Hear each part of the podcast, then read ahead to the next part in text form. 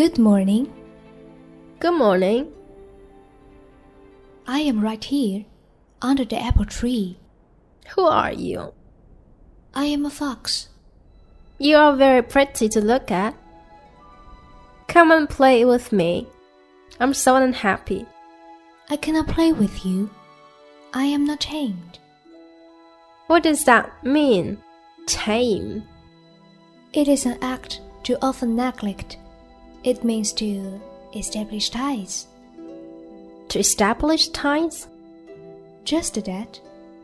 To me, you are still nothing more than a little boy who is just like a hundred thousand other little boys, and I have no need of you. And you, on your part, have no need of me.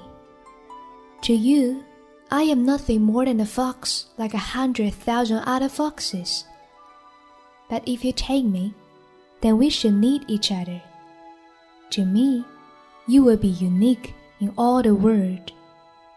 To you, I shall be unique in all the world. I'm beginning to understand. There is a flower, I think, that she has tamed me. My life is very monotonous. I hunt chickens, men hunt me.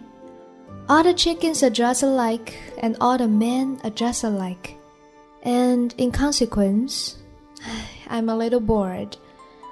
But if you take me, it will be as if the sun came in shine on my life.